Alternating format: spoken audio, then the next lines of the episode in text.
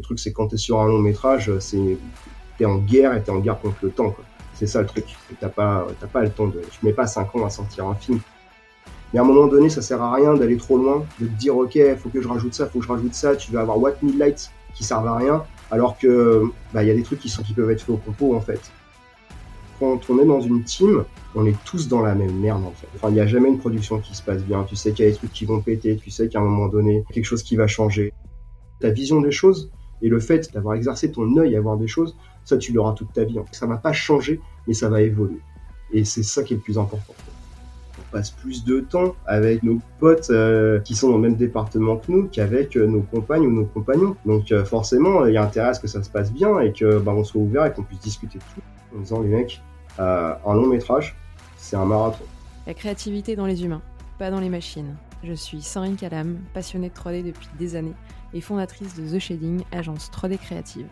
Avec Gizmo, je vous propose de partir à la rencontre de celles et ceux qui font tous les jours la 3D, l'animation, les VFX et tout ce qui touche à l'image en général. Bonne écoute.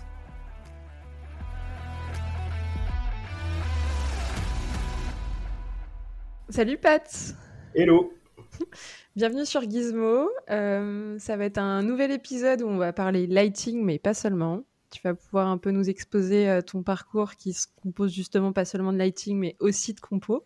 Ouais. Euh, je veux bien que tu commences par te présenter et puis un peu dérouler euh, ton, ton parcours et ce comment tu es arrivé dans la 3D et tes, tes, tes tout débuts. Ça a été quoi le, la petite piqûre qui t'a lancé là-dedans Yes, ok. Euh, bah, je m'appelle euh, Patrice Gracia. Tout le monde m'appelle euh, Pat dans le milieu. Tous les gens qui me connaissent savent qu'il faut pas m'appeler Patrice. des, on, on, pourra avoir des problèmes si on fait ça. donc à l'heure actuelle, je suis lighting lead chez Micros sur un, un film d'animation. et voilà pour pour mon poste à l'heure actuelle, j'ai fait je suis arrivé un petit peu par hasard dans la 3D il y a, il y a ça bientôt 15 ans. Euh, je savais pas trop quoi faire en sortant du lycée. Je me suis mis à bosser, euh, à bosser, euh, avoir un taf, euh, un taf normal entre guillemets, euh, pour bah, pour pouvoir avoir mon appart à 18 balais, tous ces trucs là. Et un jour, un peu, ouais, un peu comme une envie de pisser, je me suis dit, j'aimais beaucoup les clips vidéo, j'aime beaucoup la musique. Euh, même si j'en fais pas. Et euh, j'ai vu des clips d'Étienne de Crécy à l'époque, ça date, hein, et ça, ça a pris une claque visuellement maintenant. Euh, et je me suis dit, euh, ouais, c'est ça que je veux faire en fait. Et euh, bah, j'ai eu la chance d'avoir un peu de thunes de côté. Et je me suis, j'ai essayé de voir quelle école voulait bien de moi parce que je viens pas du tout d'un milieu artistique. je dessinais ultra mal et je dessine toujours super mal.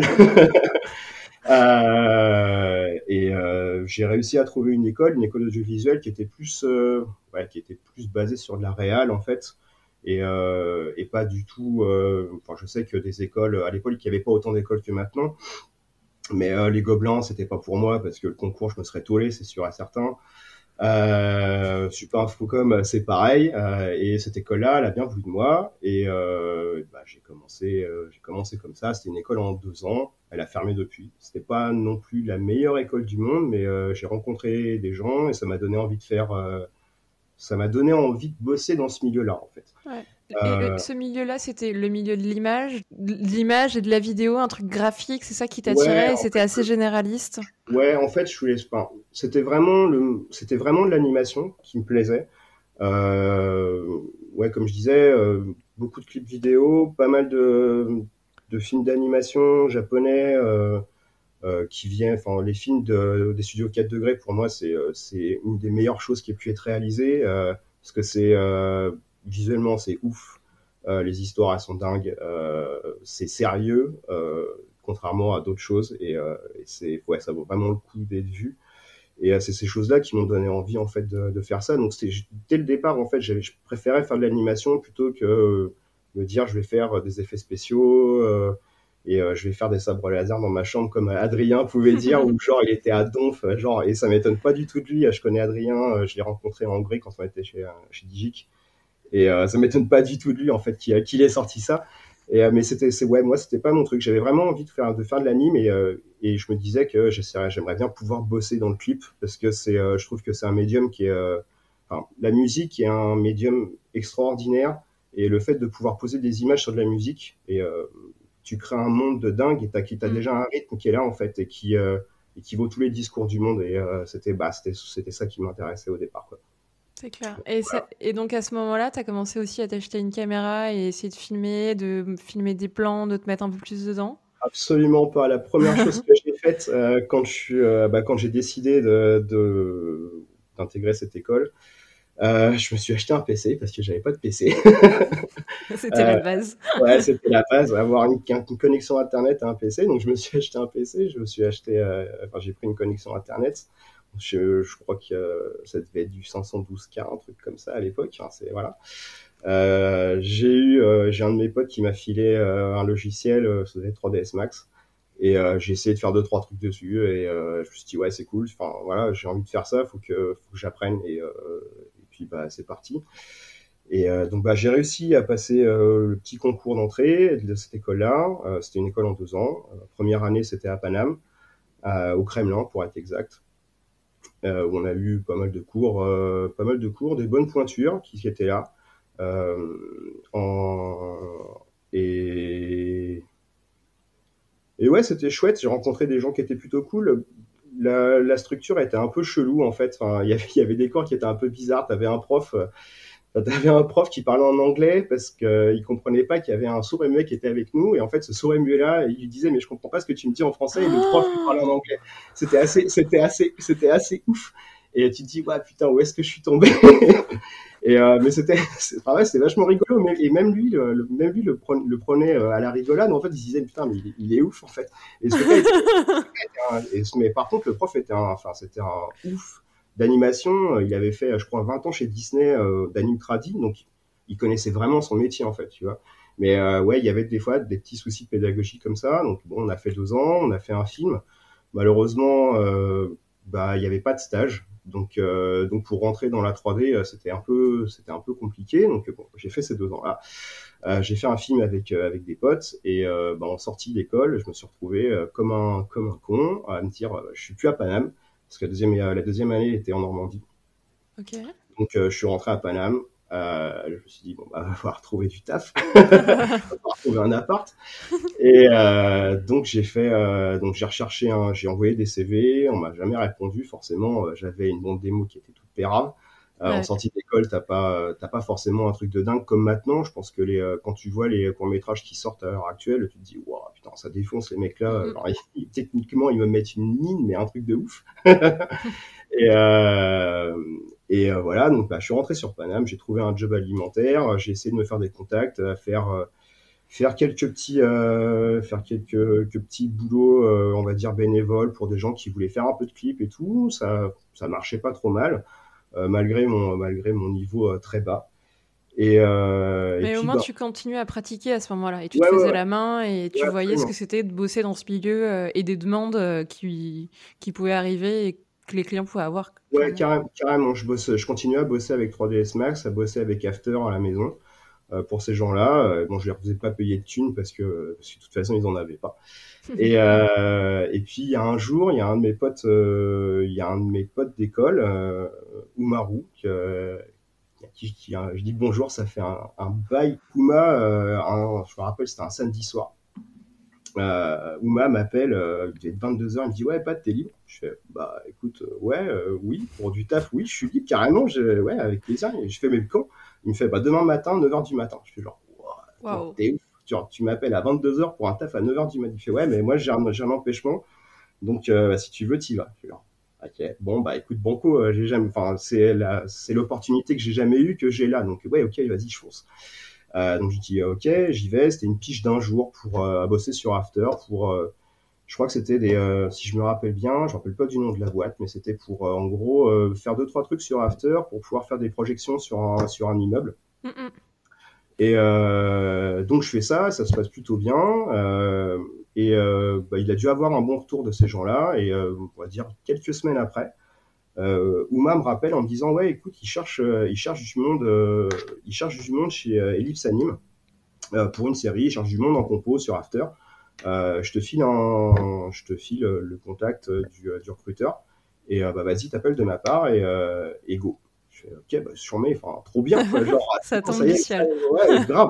Putain, ouais, j'ai vraiment eu, j'ai, enfin ouais, j'ai vraiment eu beaucoup, beaucoup, beaucoup, beaucoup de chance euh, dans ma vie, euh, dans ma vie de 3Diste. Euh, tu, vas voir le long du podcast, mais ouais, j'ai vraiment eu le cul bordé de plus d'une fois et, euh, et, je remercie les gens qui m'ont fait confiance, quoi, franchement. Euh, et donc bon bah voilà, j'appelle Ellipse, euh, j'arrive sur, euh, donc je passe un entretien. Euh, première fois, je rentre dans un studio, genre open space, il y a qu'avait de monde. Tu te dis, ouais, attends, c'est quoi ce truc-là, c'est ouf. Euh, tout le monde se tape la bise. Je fais bon, ok. Euh, moi, j'ai l'habitude de dire vous euh, quand c'est mon boss. Là, tout le monde se tutoie, se tape la bise. Je fais bon, ok, bah, c'est cool, c'est plutôt chouette. Et, donc, c'était pour une série animée qui s'appelait Time Jam Valérian. Je crois c'est ça. C'est en gros basé sur la BD de Média. Valérian et Laureline. En gros, c'est une coprode franco-japonaise. Et, euh, et donc ouais, il y avait plein de plein de shots. C'était une série en 2D. il y avait euh, plein de shots à, que tu devais compter en fait sur After pour pouvoir foutre les calques et tout. C'était euh, c'était c'était assez rigolo. Le, visuellement, c'était pas ouf. Et euh, mais par contre au niveau au niveau prod, c'était assez dingue. C'est qu'on recevait euh, en fait il y avait une grosse partie du boulot qui était fait au, qui était fait au Japon et on recevait des des comptes After qui étaient écrits en japonais Wow. Donc, du coup, tu te bitais que dalle à ce qui pouvait être fait. Tu avais, euh, avais, la première assistante réa euh, qui était japonaise euh, et qui était francophone, qui s'occupait de traduire les trucs. Il y avait deux Oh japonais là. qui étaient avec nous. Eux, ils faisaient un boulot de ouf en fait pour, pouvoir nous faciliter la vie. Et puis, bah, nous, on sortait des shots, euh, voilà. Et euh, bah, j'ai bossé. euh, j'ai fait quoi? J'ai fait trois mois et demi, quatre mois là-bas. C'était un peu, c'était la, la fin de la fin du, du projet. Euh, et j'ai eu la chance de rencontrer Mézières à la fin, euh, qui est passé au studio, qui nous a tous filé une BD euh, que j'ai perdue depuis, qui était dédicacée. C'est un, peu, c'est un peu la euh, mais ouais, c'était, c'était chouette, quoi. C'était un petit peu dur. Je rentrais dans un milieu bah, qu'au final, je connaissais pas du tout, tu vois. Enfin, moi, je sortais d'école, j'avais bossé avant, j'étais, c'était Ouais, une une grande première. Ouais, c'était une grande première. C'était un, un putain de dépucelage euh, qui arrivait genre euh, comme ça. Et, euh, et ça, enfin voilà, mais, euh, mais c'était franchement, c'était chambé quoi. C'était, c'était vraiment, vraiment, vraiment, c'était bien. c'était dur parce qu'il y a plein de choses qu'on comprenait. Moi, je comprenais pas forcément, donc je posais plein de questions. Il y a des gens qui étaient, qui étaient vraiment costauds déjà à l'époque, euh, qui m'ont appris plein de trucs. Et, euh, et voilà quoi. Et puis, euh, et puis bah, c'était un petit peu parti. C'est un peu parti comme ça. Après, bah, j'ai, euh, j'ai un peu galéré pour trouver un autre boulot. Euh, j'ai fait un peu de freelance avec avec un pote où on était où quand on bossait on foutait les PC chez lui on faisait tourner nos PC on utilisait Backburner de 3ds Max pour pouvoir sortir des trucs genre les, PC qui étaient en train de fumer à la maison mais mais au moins on sortait des trucs c'était cool et euh, et ce pote là donc après bon voilà on a fait un ou deux jobs freelance comme ça et, euh, et puis ce pote là deux ou trois mois après ça il m'appelle il me dit que bah Ellipse encore en recherche du monde pour euh, mais là en 3D, euh, pas, en- pas juste en conf, euh, pour, euh, pour la saison 1 de Garfield. Et, euh, et donc bah, que ça valait le coup que, que j'envoie un petit euh, que j'envoie une petite bafouille, tu vois, histoire de dire Hey, salut, j'ai bossé pour vous, euh, et euh, je serais super content de revenir. Et euh, bah, c'est ce que j'ai fait. Et, euh, puis bah voilà, j'ai intégré l'équipe de Garfield. Euh, c'était sur c'était sur XSI à l'époque. Tout était fait sur XSI, que ce soit le, lighting, donc j'étais en light. Hein, en gros, j'ai toujours fait que du light et du compo. J'ai jamais fait autre chose réellement sur, sur toutes les prods. Et euh, donc ouais, le light et le comp étaient faits sur XSI euh, parce que XSI avait un, une petite petit arbo euh, en nodal pour faire du compo qui était plutôt cool. Qui, qui- c'était pas du tout nuke, hein, c'était pas shake à l'époque non plus, mais tu pouvais sortir un shot. Donc c'était c'était principal et il fallait envoyer pour que bah, pouvoir sortir des séries quoi. Et, voilà. Et, du coup, là, tu rentres vraiment dans un autre, encore un autre univers. Tu rentres vraiment dans la partie 3D où tu dois de nouveau faire tes preuves. Euh, comment tu rebondis? Est-ce que ça te plaît autant au final que du compo? Euh, ça me plaît. Ah, c'est dur.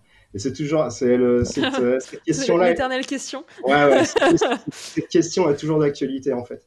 Euh, bah ouais, je rentre dans un nouveau monde. euh, à la base, j'avais fait, on avait principalement fait, que ce soit à l'école, j'avais principalement fait de la 3D en fait. J'avais fait très peu de compos parce qu'il y avait, il y en avait quasiment pas. Nous qui n'existait pas à l'époque. Mm. Euh, je pense, il y avait Check qui existait, euh, mais euh, c'était, je pense, dans des studios. Donc, euh, bah, à l'école, on avait qu'After. Donc, euh, j'ai fait beaucoup, j'avais fait pas mal de 3D, euh, donc le fait de rentrer en 3D, moi ça me plaisait, c'était cool, c'était quelque chose qui m'intéressait vraiment. Euh, le lighting, je le connaissais pas plus que ça, mais, euh, mais bon, voilà, euh, c'était c'était moyen d'apprendre et, euh, et puis ouais, enfin c'est toujours c'est toujours un truc qui m'a motivé, c'est de pouvoir apprendre des nouvelles choses en fait et de me dire voilà d'avoir un petit stress quand tu d'avoir une petite gigite quand tu commences euh, te dire voilà, euh, je connais pas un soft euh, ou je connais pas, il y a plein de choses que je connais pas, mais voilà, j'ai envie de les apprendre. Je suis, enfin, j'ai envie d'être curieux de continuer à apprendre parce que bah, le jour où j'apprendrai plus, c'est le jour où j'arrête de bosser. Quoi. Enfin, voilà, c'est le jour où ça me fait chier d'apprendre quelque chose de nouveau, j'arrête, c'est pas, c'est pas la peine. Quoi. C'est, c'est que bah, j'ai fait le tour et, et voilà, c'est fini. Et donc ouais, bah voilà, donc Garfield, euh, je rencontre plein de gens, euh, plein de gens ultra cool qui sont, euh, dont ouais, pour beaucoup sont encore mes potes, avec qui je suis, euh, je suis toujours en contact. Ça fait 15 piges, enfin, ça fait quasiment 15 piges qu'on qu'on se connaît, euh, qu'on s'est vu euh, grandir. Il y a des potes qui sont mariés, des potes qui ont des gosses, enfin voilà, la, la, vie normale, quoi. Et on a vu plein de coups ensemble, on s'est mis, mis, des caisses ensemble, donc des bons gros moments qui étaient vraiment, vraiment chouettes. des gens avec qui j'ai pu, avec qui je suis parti, ça je vais le raconter après. donc ces gens-là que j'ai pu rencontrer, à la fin de Garfield, euh, un tout petit peu après Garfield, en fait, j'ai deux de mes potes euh, qui, euh, qui avaient postulé pour, pour bosser sur Monstre à Paris. Ouais. Où, au moment où, bah, qui devait, où tout devait être fait en France, chez Pumpkin à l'époque, la boîte de. Je me rappelle plus son nom. Euh... je pourrais pas t'aider. euh, le, le Real qui a, bah, le Real qui a fait Monstre à Paris, euh, qui avait fait Gang de requins aussi. Euh, qui a eu quelques petits problèmes il y a quelques années. Je... Non, ouais, ça C'est pas grave. Euh, donc bref, j'ai deux de mes potes qui, euh, j'ai deux de mes potes qui, euh, qui partent là-bas, qui sont engagés, donc qui partent en Belgique en fait, parce que le lighting et le compte être fait, devaient être fait en Belgique. Donc okay. ils partent. Et, euh, et bah, à un moment donné, on se voit, ils rentrent en France, ils me disent ouais putain c'est cool. Enfin en plus de ça c'est XSI, c'est par contre c'est Nuke. Et euh, je suis ok, ben Nuke, moi j'ai jamais foutu les mains dedans. Euh, c'est vrai que bosser en nodal c'est assez chambé vu ce qu'on avait pu faire sur, euh, sur Garfield. Et je voyais qu'il y avait une vraie utilité et que c'était quand même beaucoup plus simple que de bosser avec des calques, ce que je déteste. Et je déteste After, je déteste Photoshop. Euh, et euh, ils me disent ouais, essayez. Enfin, vas-y, il faut, faut postuler, faut postuler, euh, faut que tu viennes. Ils, disent ça, ils me disent ça, ils me disent ça un de mes potes aussi, mon pote, mon pote Manu. Et euh, il nous dit ça et on fait genre bah ok, on va essayer. Et là, truc de ouf, un de nos deux potes, Mathieu, nous dit mais les gars, il y a, enfin je sais pas si vous connaissez ça, mais vu que vous êtes intermittent, il y a un, organisme qui s'appelle l'AFDAS qui permet de payer des formations aux graphistes quand vous avez fait assez d'heures. Et en gros, bah, essayez de faire une formation Nuke. Au moins, vous allez voir ce que c'est. Vous allez avoir un petit peu les mains, les mains dedans. Et puis, ça peut valoir le coup. Et on fait genre, Vas-y. Non, non, à ce moment-là, en fait, ce que tu racontes, c'est que tu avais énormément de productions qui étaient faites sur XSI et euh, Nuke arrivait sur le marché et euh, du coup, les prods étaient toujours entre les deux, à savoir soit c'était fait sur XSI, soit sur Nuke, mais euh, c'était un peu un outsider sur le marché à ce moment-là Non, non, pas du tout. Non, pas vraiment. Je suis pas dû, j'ai pas dû trop bien m'exprimer. En fait, XSI c'était vraiment pour la 3D et je pense que bah, Ellipse utilisait le même soft parce que tu pouvais tout faire dedans. Après, Nuke arrivait sur le mar... Nuke au niveau compo arrivait sur le marché. Okay. Et et euh, bah, je pense que c'était déjà là pour le VFX. Euh, petit à petit, euh, a perdu et Flame a perdu euh, du. Avant, c'était il y avait beaucoup de choses qui étaient faites sur sur et beaucoup de choses qui étaient faites sur le Flame. Si, mes informations sont bonnes. Et Nuke est arrivé et au niveau du comp, ils, ont, commencé à truster le marché là-dessus. Et en gros, bah, la, la, production de Monstre à Paris devait être faite pour le lighting sur, sur XSI et pour le compo sur Nuke. Et, okay. en, et en gros, bah, le poste qui était à pourvoir, c'était un poste de lighting, mais en lighting, on faisait du light et du pré-comp. Donc on ne poussait pas le compo jusqu'au bout. Il y avait une équipe de compo qui était euh, qui devait bosser, euh, qui devait finir les plans, en fait, qui devait vraiment, vraiment faire la finish du plan, intégrer des FX, tout, tout, tout team. Et, euh, mais bon, il fallait quand même connaître un petit peu le soft, quoi. Et, euh, et, donc il nous dit ça. On voit qu'il y a l'AFDAS, enfin qu'il y a euh, Video Design qui qui dispense des, une formation genre d'un mois de Nuke. Et on fait genre avec mon pote Manu, on fait bon coup, vas-y, on y va. On fait ce truc-là. Et euh, donc on envoie notre CV, euh, nos potes parlent de nous à la prod. Euh, pendant ce temps-là, il y avait euh, une autre saison de Garfield qui arrivait. On intègre la saison, donc on, on, on retourne chez Ellipse avec mon pote Manu. Et, et là, genre trois ou quatre semaines après, il y a, bah, il y a la prod de, de, Walking the Dog qui nous appelle et qui nous fait Bon, les gars, voilà, vous avez, on va vous faire passer un entretien. On passe l'entretien. Deux semaines après, on dit Les mecs, bon, bah, vous arrivez, vous arrivez dans deux semaines. Je suis genre putain, premier long métrage, chambé, genre, vas-y, c'est parti, on, on, est à fond, quoi. Et, et donc, voilà. Et. C'était un truc qui te faisait rêver le long métrage quand tu étais dans, dans, la série en te disant on va peut-être pouvoir aboutir un peu plus les plans, ce sera moins à la chaîne. Ouais, ouais, ouais. Avec le temps, enfin, il s'est pas passé énormément. Il avait dû se passer, je pense, 4 ou 5 ans depuis ma sortie d'école. Et, euh, et, je voyais que bah, le clip c'était mort. Enfin, j'avais pas les contacts pour pouvoir rentrer, j'avais pas forcément bah, le niveau pour pouvoir faire des choses. Euh, et ouais, le fait d'avoir une opportunité en long métrage, bah, je m'étais je m'étais fait vachement pousser aussi par mes potes qui nous parlaient beaucoup de long, de long métrage, dire ouais attends mais attends c'est un peu une consécration de bosser sur un long, c'est assez charmé et tout, t'as plus de temps pour faire les shots, euh, t'as as une il y a un vrai DA et, euh, et, des vrais rêves colo qui sont là.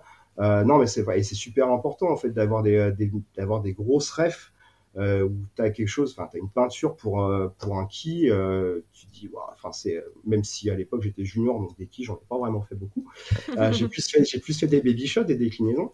Mais enfin, tu vois des, tu vois des, des planches où tu te dis, c'est, enfin, c'est ouf. Et ouais, en fait, c'est, enfin, c'est, ça qui est kiffant, c'est de te dire, voilà, on, dès avant que qu'il y ait de la 3D, déjà, il y a quelque chose qui a de la vie. Et tu vois une image qui, qui prend tout son sens, mm, mm. où tu as une vraie direction de lumière, tu as une composition tu as tous ces trucs-là, tu te dis, enfin, c'est.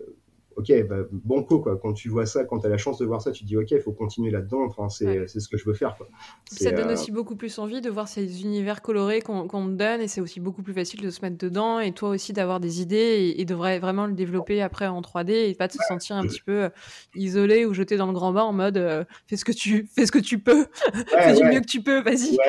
Ouais, fais du mieux que tu peux et tu sais que et tu sais qu'en plus de ça, si on te dit fais du mieux que tu peux, tu te dis ah ouais, bah ça va être mal barré parce que d'une bah, on n'a pas forcément les mêmes références avec un, avec un réel ou avec un DA. Euh, ouais, enfin, fais ce que tu veux. Tu sais que tu vas te prendre, tu vas te prendre 200 retakes sur un shot parce que, parce que bah, ce que toi t'as vu, c'est pas forcément, forcément ce que lui a vu et l'intention que tu que as pu donner à un shot. Bah, si t'as pas une directive, bah, tu vas le faire comme toi tu veux, sauf que c'est pas ton film. Euh, t'as Edouard qui disait euh, bah il y a des il y a des thunes en fait qui sont en jeu. Donc tu peux pas te permettre de perdre du temps à dire tiens je vais te proposer euh, des trucs tu vas voir ça va être super. Non bah, non il y a pas le temps mon pote quoi. Enfin il faut faire le truc quoi. Donc ouais avoir des rêves c'est super important. Et donc voilà. Donc on intègre Monstre à Paris. On fait on fait un an c'est à Bruxelles. On fait un an à peu près un an à Bruxelles. Et ouais la prod était vraiment chouette. On a beaucoup bossé beaucoup, beaucoup. On a, j'ai beaucoup appris, énormément, que ce soit au niveau du lighting. Euh, j'ai eu euh, un super lead, un super, euh, super souple. Les staff étaient, étaient très bons et les gens étaient ultra cool. Et ça, bosser dans une ambiance qui est, qui est chouette. bon, en ce moment, avec, avec le Covid, bosser en studio, c'est un peu autre chose. Mais, mais avoir la possibilité ouais, d'avoir une interaction avec les gens, de pouvoir discuter quand tu sais pas quelque chose, demander et que les gens ils te répondent et qu'ils te filent un coup de main et que eux finissent plus tard que toi. Euh, bah, ce que disait aussi euh, Edouard euh, sur le podcast, enfin tu vois que les, tu te rends ouais, tu te rends pas forcément compte, mais il y a des gens qui bossent comme des oufs et qui sont là et qui sont qui sont tellement humbles et qui te, ils donnent, ils donnent vraiment de leur temps et de leur cœur pour, pour t'aider. Et, et, et, grâce à eux, tu réussis. Tu fais, c'est trop bien. Enfin, c'est cool, quoi. Franchement, c'est cool. Euh, et, et, tu te souviens à ce moment-là des, des déclics et, euh, des trucs, parce que tu n'arrêtes pas de dire j'ai énormément appris, euh, alors que tu ne débarquais pas en lighting, ça faisait déjà 4-5 ans que tu en, faisais, mais quelles quelle révélations un petit peu tu as eu à ce moment-là et quelles clés ils t'ont donné pour que, que tu te dises en ressortant de cette, de cette année de prod, ah, putain j'ai énormément appris, c'est dingue C'est une bonne question. Bah, en gros, où mettre la force dès le départ pour euh, gagner du temps sur plein de choses, euh, se dire que vraiment réfléchir son plan avant de le commencer, euh, regarder une séquence, vraiment plutôt que de commencer à faire un shot, lire une ref et parler de la ref pour pas perdre de temps et si tu as un souci, en parler tout de suite. En fait, s'il y a quelque chose que tu comprends pas sur la ref, qu'on te donne, parce qu'au final, tu dois interpréter cette référence. Donc si tu la comprends pas dès le départ, bah, forcément tu vas mal l'interpréter et ça va faire perdre du temps à tout le monde. Et surtout ça. Et après, bah, et bah, j'ai surtout et j'ai, je pense au niveau light, j'ai appris au niveau lighting et j'ai surtout appris au niveau comp parce que c'était, euh, bah ouais, j'ai été, c'était la première prod, euh, plutôt grosse prod euh, avec Nook. Et euh, donc ouais, bah là, t'as les mains dedans, t'as des trucs partout, t'es obligé de sortir, t'as plein de passes, tu te dis comment est-ce que je vais faire ça? Il y a des gens qui ont créé des tools, donc il faut comprendre pourquoi est-ce qu'ils ont créé ces outils-là. Euh, comment est-ce qu'on les utilise et pourquoi ils sont faits et, euh, et, les utiliser, ouais, les utiliser à bon escient pour pouvoir avoir une belle image à la fin. Et euh, c'est ça que j'ai, enfin, je pense que c'est ça que j'ai plus appris, quoi. Ok. Et sorti alors de ce long métrage, t'enchaînes sur, sur quoi? Sachant que t'es beaucoup plus euh, amène d'être euh, polyvalent sur des euh, longs métrages suivants, vu ce que tu as appris, Nuke en ayant ça aussi dans, tes bagages maintenant, et en ayant peut-être aussi le lien entre ce qui se passe en, lighting et en compo, tu arrives un peu plus aussi à assembler comment les shots sont, sont faits et, les obstacles qui peuvent un peu entraver cette, cette bonne collaboration. Ouais, c'est en fait ça c'est enfin tiens je vais répondre à ta question grâce à ce que tu me dis là euh, que tu m'as posé juste avant, c'est aussi ça, ouais. C'est euh, vu qu'on a eu la chance, même si on faisait pas le compte final, euh, on a eu la chance de faire les deux. Et en fait, tu apprends à te dire, euh, bah, faut que je pousse mon, bien sûr, faut que je pousse mon lighting pour avoir une image qui soit jolie. Mais à un moment donné, ça sert à rien d'aller trop loin, de te dire, ok, faut que je rajoute ça, faut que je rajoute ça. Tu vas avoir what mid lights qui servent à rien, alors que pour avoir un back and forth avec euh, quand tu présentes ton plan, euh, bah, il y a des trucs qui, peuvent être faits au compo en fait et qui vont euh, le compo il est là pour sublimer une image mais il est aussi là pour t'aider sachant que c'est pas hum, c'est pas des projets qui sont photo c'était pas un projet photoréaliste loin de là c'est du toon et donc bah quand tu as quelque chose de graphique le compo va enfin ça va être beaucoup plus simple de finir de finir quelque chose en compo et tu peux et si c'est par, par exemple si c'est un problème d'exposition sur une de tes lampes bien sûr qu'il faut la modifier en lighting. Mais si tu as du grading ou vraiment te dire ok euh, faut que la peau elle ressente un peu plus ou genre euh, faut que faut que le tissu de son euh, du personnage principal bah faut le traiter autrement bah soit tu le traites au shading soit tu le traites en comp mais tu vas pas te faire chier à te dire ok je vais light linker je vais mettre une lampe que je vais tout le temps avoir pour le tissu de machin machin et blablabla.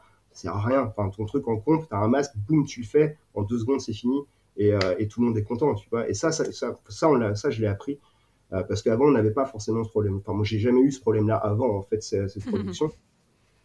Euh, et, voilà. Et donc, euh, bah, après ça.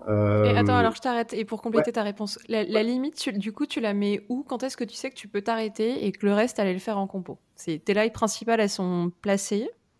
Tu as eu l'intention qui est, qui est donnée, mais sur certains détails, si jamais ça ressort pas, tu dis que c'est fait en compo avec des masques. Est-ce qu'il y a d'autres critères, entre guillemets, qui font en sorte que tu sais que là, ton lighting, tu peux l'arrêter, ce sera fait en compo? Hmm, C'est dur. Euh, ça dépend des prods, en fait. Ça dépend des prods, ça dépend, ça dépend de ton sup. Euh, ça dépend, ça dépend du look. Il euh, n'y a pas vraiment de moment. Toi, tu sais que tu peux faire des cheveux. Tu sais que tu peux faire des. Si tu as en gros les skills dans les deux, dans les deux départements, tu sais que tu peux le faire. Mais déjà, faut, déjà, faut que la production soit, faut que la production te permette de faire le lighting et le compo. Euh, ce qui n'est pas tout le temps le cas, euh, ça l'est de moins en moins. Euh, ouais, ça, franchement, ça, ça dépend. Quoi. Je peux pas, je peux pas te donner. c'est du feeling aussi en disant ouais, ça, je sais que si je le fais, ouais, c'est du feeling avec l'expérience. On dit ouais, si je le fais comme ça, je vais perdre du temps.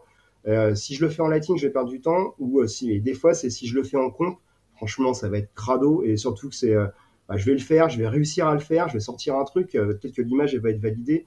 Mais s'il y a quelqu'un qui reprend mon shot, il va me maudire, mais un peu de ouf, Parce que, parce que c'est euh, genre, tu as fait un, as fait un spider web euh, pour pouvoir juste tweaker, euh, euh dire, ouais, tweaker un petit truc dans un tout petit coin de l'image. Tu te dis, mais non, enfin, là, il fallait pas faire ça, enfin, c'est pas bien, quoi. Alors là, tu, tu prends, tu donnes tes doigts, en t'en coupant, quoi. C'est fini, quoi. Euh, voilà. Donc, je sais pas, ouais, je sais, je sais pas. La limite, la limite, elle dépend, elle dépend vraiment de, de plein, de plein de choses et c'est un petit peu du feeling et c'est aussi, euh, c'est aussi ton, tes subs qui te disent, ok, euh, là stop, tu, tu vas pas plus loin, on peut le faire, on peut le faire en comp. Ou au contraire, bah voilà, ils ont fait, enfin, tu vois que tu peux faire ça et il faut le refaire parce que il y a tous, il y a tous les shots qui vont devoir être faits de la même façon. Donc, il vaut mieux le faire en lighting parce que voilà, c'est du temps machine et et une fois que bah, la retech elle est faite sur un shot, et ben il y a 30 shots qui vont être faits de la même façon, donc ça va faire gagner du temps à tout le monde et, euh, et ça va et sur, ça va faire ouais, ça va faire gagner du temps à tout le monde. C'est ça le principal parce que bah le truc c'est quand tu es sur un long métrage, c'est t'es en guerre et t'es en guerre contre le temps quoi. Mm, c'est ça le mm. truc, c'est que t'as pas t'as pas le temps de, de, de passer, tu, tu mets pas 5 ans à sortir un film quoi. T'as as, je sais pas 6 mois, 7 mois, un an de, un an de prod en light euh, et un an c'est beaucoup. Euh, et voilà, après, euh, donc il faut, il faut gagner du temps là où tu peux le gagner. Ouais, donc les choix, ils se font toujours en fonction de cette contrainte-là, euh, temps, euh, ratio, qualité et grande échelle, c'est-à-dire pas seulement penser un plan, un shot dans son unicité, mais vraiment dans un ensemble pour que ce soit applicable pour le reste de l'équipe et que tu fasses pas les, les, choses dans ton coin et que derrière tout le monde se, se s'en mordre les doigts quand t'es filé la responsabilité, quand t'es dit vas-y pars en live. Absolument, c'est pas. Enfin, si t'es si es sur un unique shot, tu peux te permettre, tu vois, parce que bah en gros ta carte blanche, il faut que tu sortes quelque chose qui soit joli, mais euh, bah, c'est le boulot d'un sup en plus de ça de, voir ça, tu vois, c'est que bah, si t'as 30 shots, il faut que ça aille le plus vite possible, que tu gardes une continuité pour pas qu'il y ait trop de choses à refaire. Euh, parce que tu sais que de toute façon, il va y avoir du boulot par-dessus, mais il faut, ouais, il faut pas perdre du temps à refaire des choses alors que si elles sont réglées en 3D, bah, ça va être fait plus ou moins automatiquement, quoi, tu vois. Mm, mm. Donc, euh, ouais. C'est clair. Euh, et suite à cette expérience-là, tu enchaînes sur d'autres prods comme ça ou qui t'ont pas mal marqué et où tu as aussi pas mal appris ouais, ben, franchement, j'ai appris sur toutes les prods. je continue à apprendre même maintenant. Euh, encore heureux, comme je te disais, le jour où j'apprends plus, c'est le jour, euh, c'est le jour où je quitte ce milieu. Euh, après, bah, donc j'enchaîne, bah, je rentre en France, j'enchaîne chez chez Delacap sur sur Cendrillon. C'était Cendrillon au Far West. Euh, ouais, c'est. Que des places, celui-là.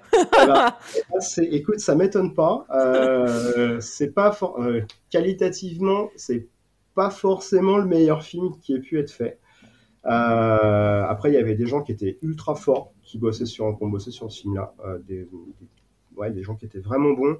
Euh, c'était un pari qui était audacieux. Euh, on bossait avec un soft, euh, un soft qui se voulait temps réel. Donc, on bossait sur deux machines en même temps. Tout le monde fait les, faisait lighting comp. c'était une petite boîte. Donc, ouais, enfin, le, le Real, a, le Real a, avait mis toutes ses billes dedans. parce que le Real, c'était aussi le, bah, le producteur. Euh, je crois qu'Edouard en parlait. Euh, en gros, après ce film-là, ils ont fermé.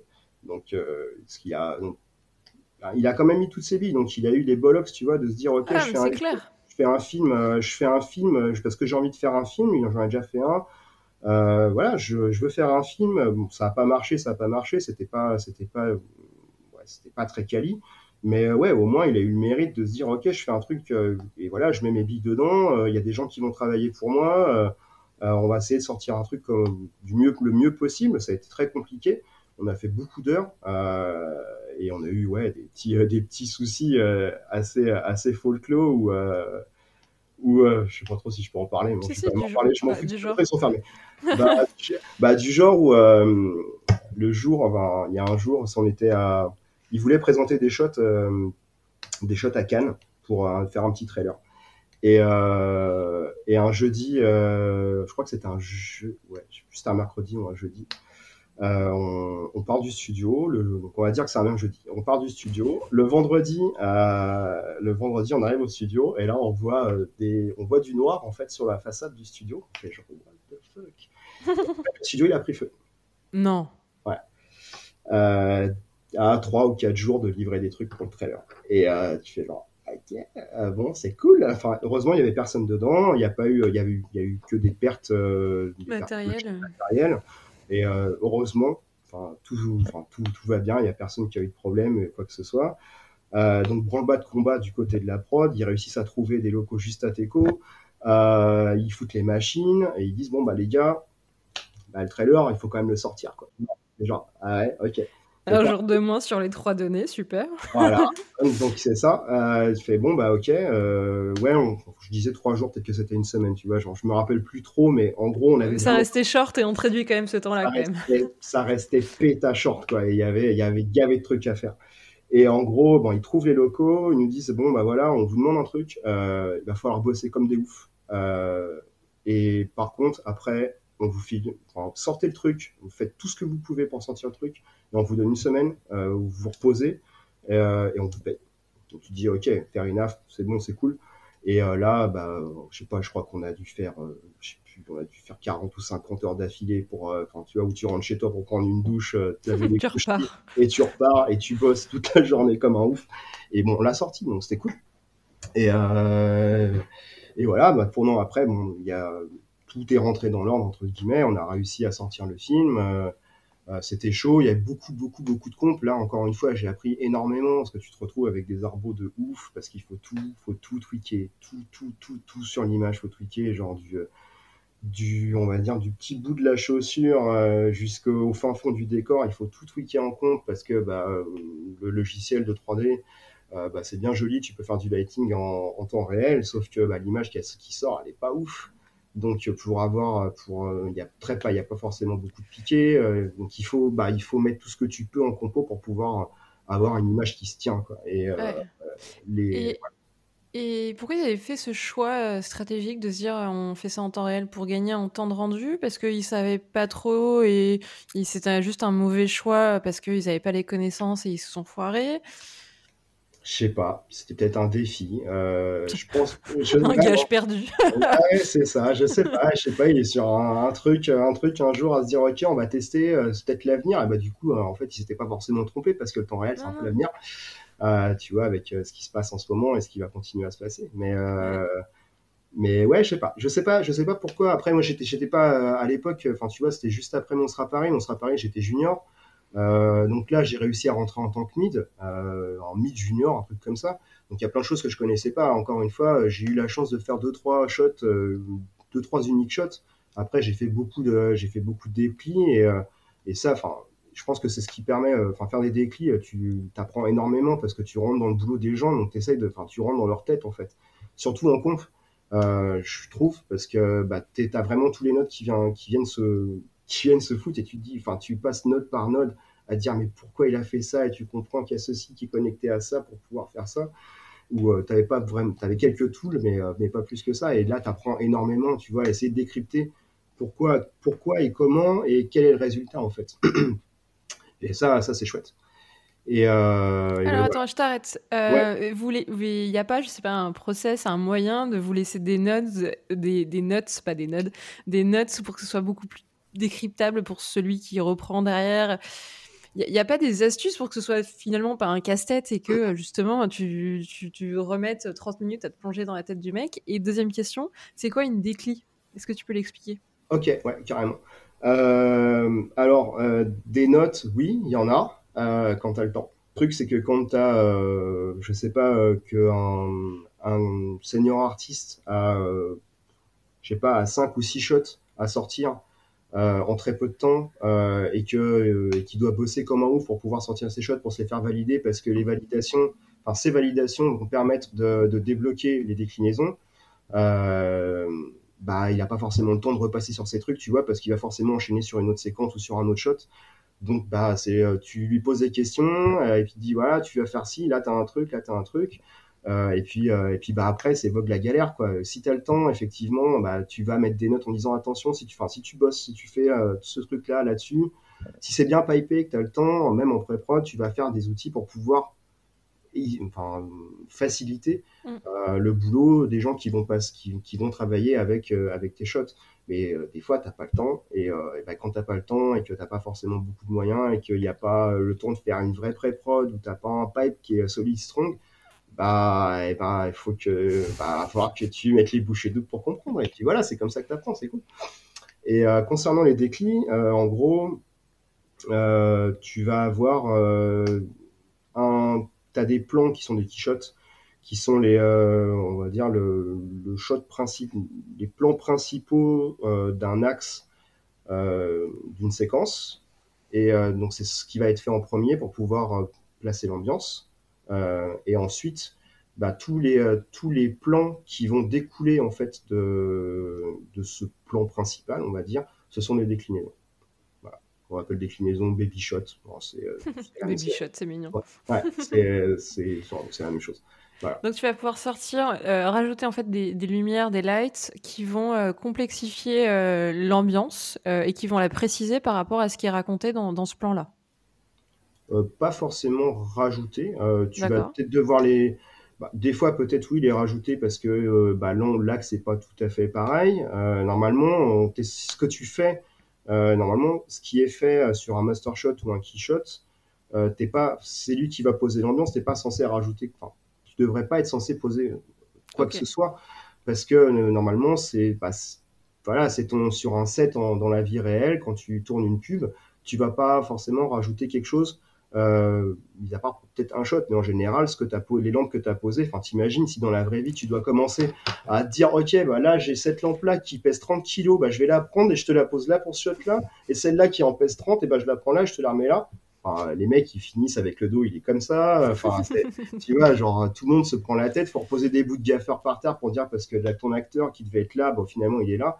C'est pas possible. Normalement, bah, voilà, t'as un set de LED qui est là, t'as un rig de LED qui est là, il est censé être fonctionnel pour tous les plans qui, qui doivent se passer dans cette, euh, dans cette euh, location, dans, cette, dans cet endroit. Voilà. Après, il y a toujours des, petits, des, petites choses que tu vas rajouter effectivement sur une déclinaison. Peut-être que tu vas devoir bouger un petit peu une lampe, euh, que tu vas peut-être devoir en rajouter une si on te demande d'en rajouter une, mais c'est censé, censé vraiment couler de source, tu vois. Genre une déclinaison, à la limite, avant qu'une personne la bosse dessus, euh, tu peux limite prendre ton, tu prends ton rig de LED que tu as fait sur ton shot tu prends, tu prends ta scène 3D de ta, de ta déclinaison, tu fous, tu fous tes lampes, tu appuies sur le bouton, ça part en rendu et tu vois ce que ça donne. Non, et si c'est bien fait et que tout est cool et qu'il n'y a pas des trucs qui ont été bougés au layout ou euh, je ne sais quoi, euh, t'as quasiment rien à faire sur le shot. J'exagère, hein. franchement, j'exagère. Ouais, tu, tu caricatures le trait. Ouais, ouais, voilà. Dans la, dans la vie réelle, ça se passe pas souvent, mais, mais dans un idéal, c'est ce, que, ce qui devrait faire, c'est ce qui pourra être fait. Quoi. Ok, trop bien. Super, super clair. Euh, et suivi cette prod, tu fais encore des key des, euh, justement des déclis ou tu passes enfin à du key light euh, après cette prod, après cette prod, qu'est-ce que j'ai fait après cette prod? Après cette prod, je suis parti, bah, j'ai eu la chance de, de, partir à Buenos Aires bosser sur un long métrage euh, en Argentine. Tu avais envie de prendre des vacances surtout, c'est ça? Euh, Non, bah, j'en ai pris avant des vacances en fait. À la fin de, à la fin de Cendrillon, j'ai euh, pris, pris, quelques, pris quelques semaines de vacances. bien mérité. Ouais, bien mérité. Ouais. Je, suis, je suis parti, je suis parti rejoindre, rejoindre ma copine qui, était, qui était en poste en Afrique et donc j'ai passé un petit peu de temps en Afrique. où là, j'ai pas touché un ordinateur. Genre, promis, j'ai pas du tout touché un ordinateur. Euh, donc ouais, après je suis parti euh, quelques temps plus tard, je suis parti, euh, je suis parti à Buenos Aires. Il y a deux de mes potes qui étaient déjà en place là-bas.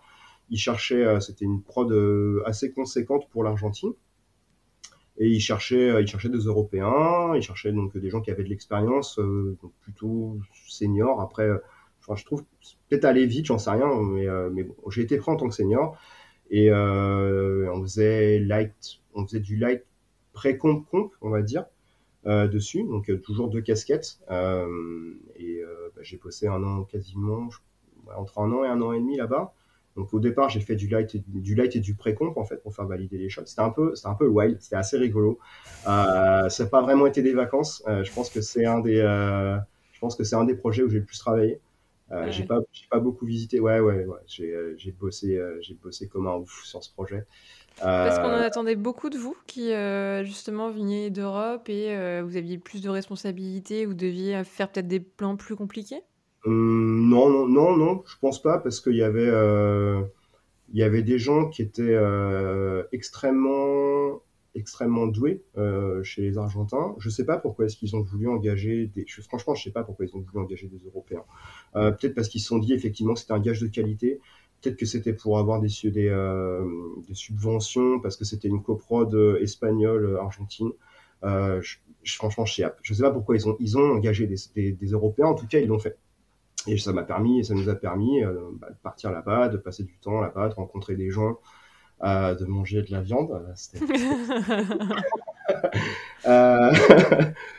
et, et, donc, ouais, je ne sais pas pourquoi ils ont fait ça il y avait, comme je te dis, il y avait beaucoup de gens qui étaient, qui étaient vraiment très très qualifiés. Il y a beaucoup de ces, il y a pas mal de ces gens-là qui sont, bah, qui d'ailleurs maintenant sont en Espagne, qui sont chez Skydance.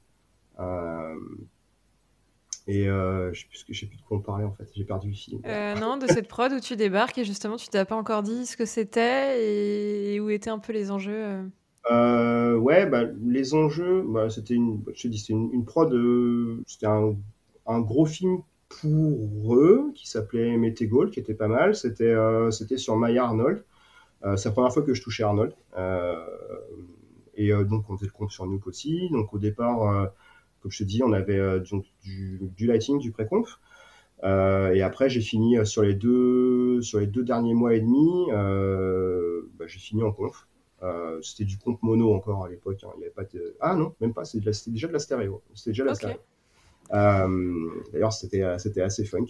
et ouais, c'était en fait, ça a été, je disais que c'était. allé avec la machette. ouais, un peu.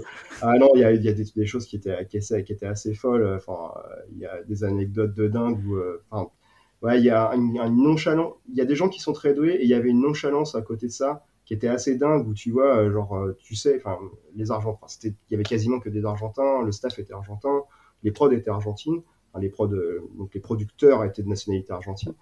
Euh, et euh, genre, ouais, anecdote de dingue, genre en plein été, euh, en, gros, en Argentine, on, en Buenos Aires, en plein été, il fait 40 degrés et 100% d'humidité. Alors, tu vois, genre, c'est genre, euh, au-dessus, il y a le soleil, quoi. et en gros, ils savent qu'il y a des coupures d'électricité. C'est normal. normal. Sauf que bah ils savent ça, mais sauf qu'ils mettent pas, ils ont un générateur, ils ont un, énorme groupe électrogène, sauf qu'ils mettent pas d'essence dedans. et le truc, l'électricité elle pète, euh, genre il y a un et donc euh, la render farm elle chauffe. c'est pas l'électricité, c'est genre la clim à cause de ça la clim qui pète. La render farm elle commence à chauffer. Dans le studio il faisait 55 degrés. Alors tu posais tes mains sur le bureau, t'as tes mains qui glissaient tellement, tellement il faisait chaud. Et au bout d'une heure ils ont dit ah, les mecs, vous euh, vous rentrez. Enfin, vous rentrez chez vous, on va, on va, trouver le problème, on va, on va solutionner le, le problème et on va, et demain vous revenez quoi. Enfin, tu vois, il y avait ça il y a un jour où euh, il y a un jour où il pleut des trucs de ouf parce que les égouts ils sont mal foutus à Buenos Aires. Euh, on se retrouve dans la rue, on a de l'eau jusqu'aux genoux. Euh, le lendemain, donc ils nous disent ok bon là euh, c'est peut-être un peu compliqué, c'est peut-être un peu dangereux pour vous, rentrez, rentrez chez vous. Le lendemain tu arrives au taf, t'as as 30, t'as as des, des workstations qui coûtent la peau des la peau des. Euh, qui sont en train de flotter dans le studio, oh partout, tu te dis putain c'est quoi ce truc? Et le film il est sorti, enfin tu vois ça fait ça fait perdre énormément de temps aussi, ça fait perdre beaucoup d'argent. Et au final, c'est pour ça que bah, il a fallu bosser comme des oufs à la fin, parce que bah, on a perdu pas mal de temps à cause de ces trucs-là. Et puis bah, le, le film fallait le sortir, il n'y avait pas, il y avait pas le choix, quoi. Tu vois, genre il y a des, des, investisseurs qui sont là, il y a euh, des euh, sociétés de distribution à qui, euh, à qui les prods ont dit, bah attendez, enfin voilà, ce, le film il sort telle date, bah toi. bah, il faut le sortir le film. Donc on te dit ok mon gars, mais bah, t'es sur la prod si tu veux, on va te payer plus. Euh, tu on va payer tes overtime, il n'y a pas de souci. Mais euh, enfin voilà, si tu peux le faire, il faut il faut donner un dernier coup de collier. Et euh, et là, Argentin comme Européen, tout le monde était dans le même bateau. Dans ce dernier coup de collier, il n'y avait pas une espèce de scission entre les deux Non, non, carrément pas. Enfin, dès le départ, en fait, les, les Argentins nous ont, nous ont intégrés tout de suite, genre ultra cool, avec un cœur gros comme ça. franchement, ils ont, ils ont été adorables avec nous. Il n'y a jamais eu de scission ou quoi que ce soit. Genre, ouais, euh, vous êtes euh, des Européens, donc vous gagnez plus que nous et tout, ce qui était la réalité. Et nous, on n'a jamais, euh, on n'a jamais nié qu'on gagnait plus qu'eux, ce qui est malheureusement qui est pas très bien, mais bon, c'est comme ça. Euh, et euh, non, non, non, on s'est tous serré les coudes. Enfin, je crois que la, team, la team, euh, les derniers lighters qui sont passés au compo et qui faisaient un petit peu de support au lighting, je crois qu'on a bossé 65 ou 70 jours d'affilée et je sais pas combien d'heures on faisait par jour. Et on a le film, on l'a sorti grâce à ça. C'est tout le monde s'est serré les coudes pour sortir le film. Et à la fin, quand c'est sorti, tu fais genre, là, genre, cool, ça, ça fait du bien et je pense que je vais encore reprendre quelques mois de vacances.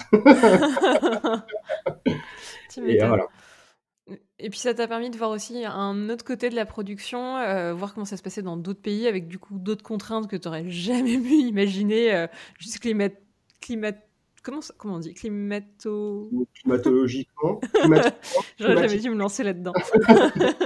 je sais pas non plus. Euh, bon, ouais, on s'est compris. Ouais, il y a, y, a y a, des trucs ouais, où tu te dis, enfin, Enfin, ouais, il y, a des, y a des trucs chelous comme ça, des, petites aventures qui se passent, et des petites pépites que tu gardes en tête toute ta vie. Tu fais genre, enfin, quand, quand je reparle avec mes potes avec qui j'étais là-bas, enfin, que ce soit euh, les Argentins, que ce soit euh, les, Fran les Français qui sont euh, avec qui j'ai pu travailler là-bas et que, je continue à voir, et avec qui j'ai rebossé. Euh, ouais, tu te dis, ouais, putain, c'est ouf, quoi. Enfin, tu penses à ça, tu te dis, mais enfin, où est-ce qu'on était, quoi? C'est ouais, un, un, truc de dingue. Pourtant, le film est cool. Enfin, tu vois, c'est sorti. Euh, il y avait, il y avait de la bonne techno, il y avait des tools, euh, il y avait des tools qui étaient cool. Il y avait, c'était pas un, enfin, il y avait pas un pipe de dingue, mais il y avait euh, assez d'outils pour pouvoir travailler, pour pouvoir faire ce qu'on avait à faire. Et, euh, et, des gens très qualifiés qui, euh, bah, qui ont réussi à débugger des scènes, qui ont réussi à faire des petits scripts qui vont bien pour qu'on puisse bosser un peu plus facilement. Euh, voilà, et euh, ouais, encore une fois, des gens, des gens qui étaient là pour, euh, pour nous filer des conseils quand il y en avait besoin. Et, malgré la barrière de la langue, malgré plein de trucs, bon, on a réussi, on a réussi à s'en sortir en sortant les doigts, quoi, tu vois, et tous ensemble. Et ça, c'était cool. Ça, c'était vraiment cool. C'est une super aventure, une aventure humaine, quoi. Vraiment. Ouais. Ouais, de, de, ce que tu le racontes, on, on, on, le ressent que ouais. même, si, même si justement c'était de l'autre côté euh, de l'Atlantique, euh, il y avait quand même cette cohésion et ce qui a fait que le film au final sort malgré toutes les histoires ouais, et ouais. les contraintes que vous avez eues. Euh, c'est ce collectif et, et cette, ce côté humain qui, qui, en ressort, vous étiez vraiment soudés dans le bateau pour ouais, sortir. Ouais, c'est ça, c'est pour ça aussi que je te parle de. C'est pour ça que je, tout à l'heure je disais que qu'on est en, en, guerre contre le temps. Euh, c'est vraiment une guerre assez régulièrement parce que, quand on est, bah, quand, quand on est dans une team, on est tous dans la même merde en fait, tu vois. Genre, il y a, tu sais que, enfin, il y a jamais une production qui se passe bien. Tu sais qu'il y a des trucs qui vont péter. Tu sais qu'à un moment donné, euh, il y a quelque chose qui va changer. Euh, on ne sait où, ou, euh, ou, un dev qui a appuyé sur le mauvais bouton, qui casse un truc, ou que ton réseau il casse, et le temps de tout refaire, le temps de, réparer les choses, bah, tu sais que tu vas perdre du temps. Et, et ouais, enfin, vu qu'on est très rapidement, tu sais que ouais, tu es dans, dans le même merdier et des fois, enfin, et c'est pas qu'un seul département, hein, enfin, tu vois, le, là et tes ils sont, euh, on est quand même vachement liés euh, et on sait qu'on est dans, ouais, on est dans le même truc, quoi, on est on sait que, enfin, des fois, ça arrive pas tout le temps, mais ça arrive où tu te dis, oh là là, enfin, il y a euh, le général en chef qui a dit qu'il fallait qu'on attaque ce camp-là. Et en fait, bah, on nous fout dans, on nous a balancé nous euh, dans une petite cuvette et on va avoir un petit problème. En fait, il y a des fois, c'est Dien Bien Phu si tu veux. C'est pour ça que je dis ça. Et euh, mais euh... mais voilà, on est tous ensemble et ça passe et au final, bah, on réussit à gagner c'est ça qui est cool. Mm. Voilà. vous, triomphez, vous triomphez toujours. Ouais, ouais, bon, on essaye. Hein. Jusqu'à maintenant, il n'y a jamais une prod qui s'est arrêtée, donc on a toujours, euh, j'ai toujours eu la chance de travailler avec des gens qui ont fait que, bah, qu'on réussissait à triompher, effectivement. Tu reviens en France suite à ça? Euh, Ouais, pas longtemps. Je reviens en France et je pars en Hongrie. Euh, je pars à Budapest parce que ma copine euh, bah, d'Argentine avait trouvé du taf pour partir à Budapest. Donc on part à Budapest. Euh, improbable. Ouais, ouais, improbable, ouais, effectivement, improbable. Euh, on part à Budapest. Euh, là, je, je trouve, euh, je trouve un petit boulot. Je bosse pendant 2-3 mois pour une petite boîte de pub euh, à faire, à faire du, ouais, à faire tout et n'importe quoi, à virer des, euh, des amorces d'explosifs dans des fleurs parce que c'était tourné à la fantôme avec dans une pub où ils faisaient exploser des fleurs. Et en gros sur 3000 frames et ben euh, faut que tu enlèves faut que tu peignes pour pouvoir enlever des trucs voilà des, des choses comme ça. Euh, mais non c'est rigolo hein, j'ai appris j'ai appris à être très patient. Euh, pas très, je, je, bosse pas très longtemps pour eux. Il y a bah, il y a Micros qui m'appelle pour la première fois.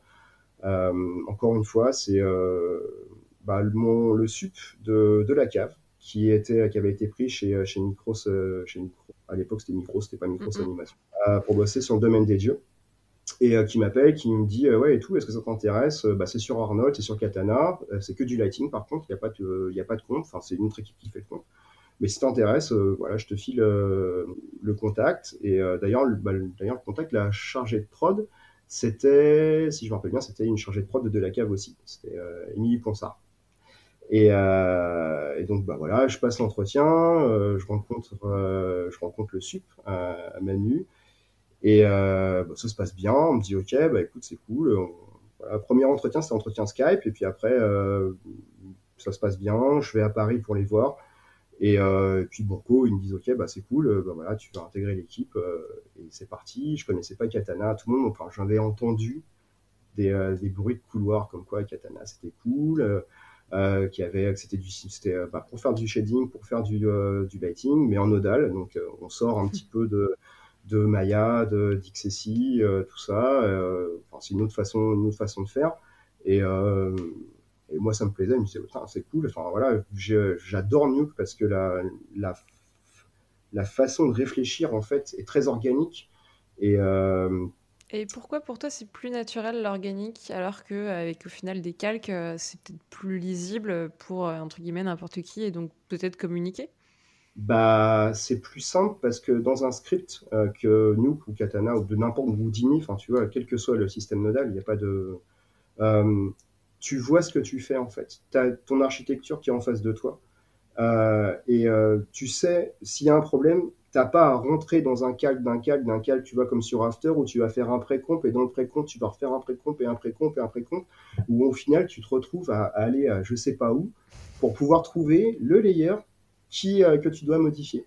Non, là, tu as ton truc, tu as ton arbo, ce qui est, ce qui peut y avoir dans des groupes, euh, bah c'est des outils en général, donc tu n'es pas censé rentrer dedans. Tu vas avoir des paramètres qui vont être euh, exposés, voilà, qui vont être exposés sur le groupe, qui vont te permettre bah, de, de, faire ce que tu as à faire.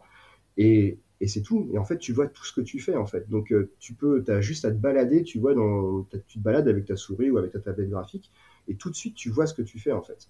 C'est, t'as pas besoin de rentrer dans quelque chose. Et c'est, c'est beaucoup plus. Je trouve que c'est beaucoup plus intuitif que de devoir rentrer dans quelque chose. Enfin, tu, on réussit à s'adapter, hein, enfin, tu vois, euh, mais je sais pas, c'est, euh, en tout cas, pour moi, c'est, euh, c'est la meilleure façon de faire. J'ai, j'ai, Mais, malheureusement, l'un des inconvénients, je trouve, du nodal, c'est ce côté, si tu connais pas les noms et tu connais pas les, briques avec lesquelles tu, vas devoir jouer, tu as quand même tout cet apprentissage, en fait, à devoir vraiment mettre en place pour rentrer dedans. Euh, là, sur euh, Katana, tu allais devoir euh, te retaper, entre guillemets, cette base vraiment d'apprentissage avant de réussir à faire la même chose que, ce que tu sais déjà faire sur, un, sur Arnold, par exemple. Ouais, mais c'est ça qui est grisant, quoi. oui, oui. Il y a peut-être un petit côté maso, hein, tu sais, je sais pas, mais, mais c'est ultra cool. Enfin, moi, je trouve ça ultra cool de devoir apprendre quelque chose, quoi. tu vois, c'est... ouais, enfin, t'as quelque chose que tu connais pas tu sais que tu vas travailler avec. Après, tu te rends compte avec le temps que bah, si, si tu as un pipeline euh, qui est là, si tu as un workflow qui est déjà mis en place par euh, des superviseurs, par euh, des leads, as des, tu travailles quasiment tout le temps avec les mêmes outils. Tu vois, il n'y a pas besoin de connaître. surtout en animation, tu n'es pas, pas en VFX où il faut connaître plein plein de choses. En tout je parle du compte parce que j'en ai fait un tout petit peu. j'ai, enfin, je, suis, je me suis pris super cher. Mais ouais, tu travailles toujours avec les mêmes nœuds et au final, ça tu t'en rends compte après, mais euh, devoir apprendre, ça te permet aussi de rentrer dans la prod, tu vois, de dire voilà, je, je, vais, je sors un petit peu de ma zone de confort, je rapprends des nouveaux trucs, ça va me permettre de, prendre du skill juste pour moi. Je, enfin, je m'en fous de me dire que je vais après, je vais partir à l'autre bout du monde ou ceci ou cela. Et juste pour toi, tu apprends quelque chose de nouveau et ça, c'est enfin, ça, super chouette, quoi. C'est clair. Et, aussi, je trouve peut-être la logique, euh, c'est-à-dire que là, ce que tu apprends sur un nouveau logiciel, ça t'ouvre une autre manière de réfléchir, une autre logique qu'au final, tu peux réimplanter euh, dans d'autres logiciels nodal. Et peut-être cette manière-là que tu as mmh. découvert de faire euh, peut se décliner peut-être autrement et ça te permet d'avoir d'autres idées à présenter un petit peu différemment. Ouais, ouais, carrément. carrément. C'est, tout, à fait, tout à fait possible. Carrément. et, donc voilà, bah écoute, après, bah, ouais, je, bosse, euh, j'ai bossé, donc je sais pas, j'ai dû faire 7 ou 8, 7 ou 8 mois sur, euh, chez Micros. Euh, c'était chouette, rencontrer plein de gens encore, plein de gens super cool. On a eu une vraie grosse team. il y avait quasiment que des seniors. Je crois même qu'il y avait que des seniors au la team. En tout cas, à Paris, il y avait une partie, du, film qui était faite en Belgique et une partie qui, était faite en France. Et en France, il y avait quasiment que, je crois qu'il y avait que des seniors. Je suis plus sûr, mais je crois, je crois. Euh, et ouais, c'était euh, c'était c'était assez chouette. C'était ça c'est moi je trouve que ça s'est bien passé. C'était un gros défi euh, pour Micros parce que bah, déjà d'une il y avait Katana, il y avait très peu de gens qui l'utilisaient à l'époque, quasiment personne. c'était Katana 1 et et donc ouais, c'était un gros défi parce que bah a fallu faire rentrer toutes les briques dans les briques parce que bah c'est la première fois qu'il l'utilisait en prod. Tu vois, euh, Arnold, ils le connaissent depuis longtemps. Micro, c'était un des premiers studios français à utiliser Arnold.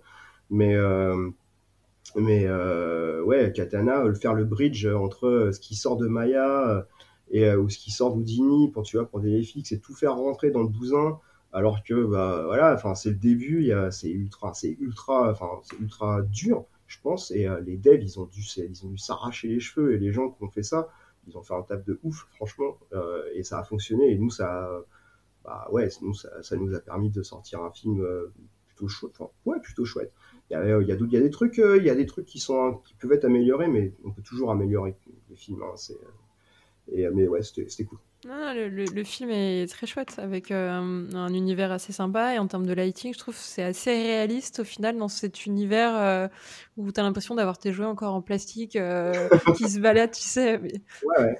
Je, je sais pas si c'est ce qu'ils voulaient, mais bon, enfin, nous en tout cas, on, était, on a tous été contents de travailler dessus et il y a des très bons moments qui ont été passés et ouais, on, le light, ouais, au lighting, on s'est fait plaisir. Il y a des trucs qui étaient cool, ça, c'était ouais, chouette, c'était chouette.